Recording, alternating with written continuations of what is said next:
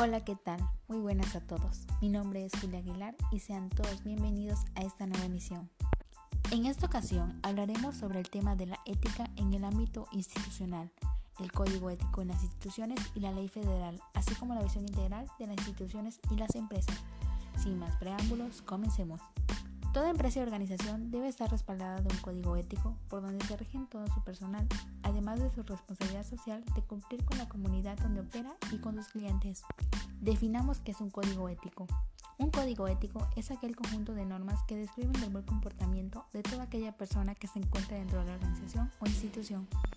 El código ético en las instituciones y la ley federal. El código ético de las instituciones y organizaciones es una guía de principios diseñada para que los miembros de estas conduzcan de manera honesta y con integridad. Cada institución requiere de un código ético para regular las conductas internas del personal y de la empresa. Son los líderes organizacionales quienes establecen estos principios basados en valores morales. Este comportamiento estará regido por los valores, principios y fundamentos que establece la ética profesional.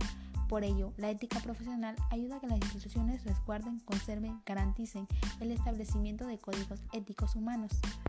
La responsabilidad social en las instituciones y organizaciones es un enfoque que se basa en el conjunto de políticas, prácticas y programas centrados en el respeto por la ética, las personas, las comunidades y el medio ambiente. El código de ética responde y fundamenta a la ley federal. Pero, ¿qué es la ley federal?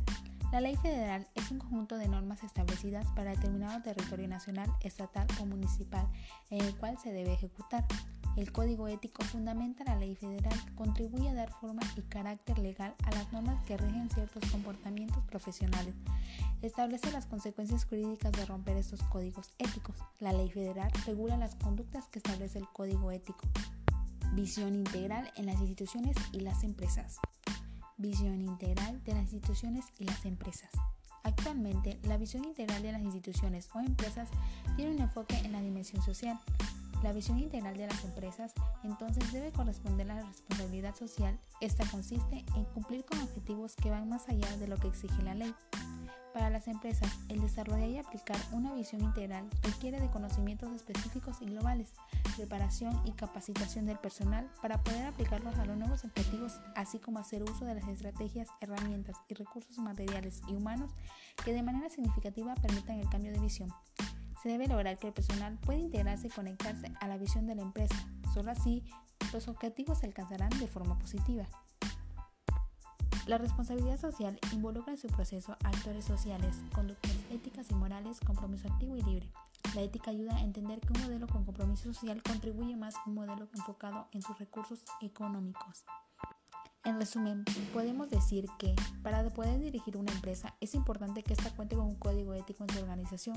De esta manera se regula el comportamiento de la organización y se vigila y controla el buen comportamiento de la organización. La ética profesional servirá de base para el cumplimiento del código de ética. Una empresa responsablemente social es aquella que proporciona equilibrio en todas sus áreas, sociedad y personal. A esto se le llama visión integral. Las instituciones en el mundo actual requieren de un código ético que le permita establecer las reglas para sus empleados. Se enfrenta a retos de este tipo ético-moral dentro y fuera del lugar de trabajo, por lo que tienen que encontrar la forma de las conductas y comportamiento. La visión integral tiene relación con responsabilidad social, ya que a través de ella la empresa cumplirá sus objetivos. Esta a su vez requiere de preparación, capacitación para todo el personal. De esta manera se puede integrar toda la organización para cumplir con dichos objetivos. Es todo por hoy. Agradecemos su atención prestada y esperamos que toda la información que les proporcioné les sea útil. Nos vemos para la próxima. Se despide de ustedes su amiga Julia Aguilar Calvo.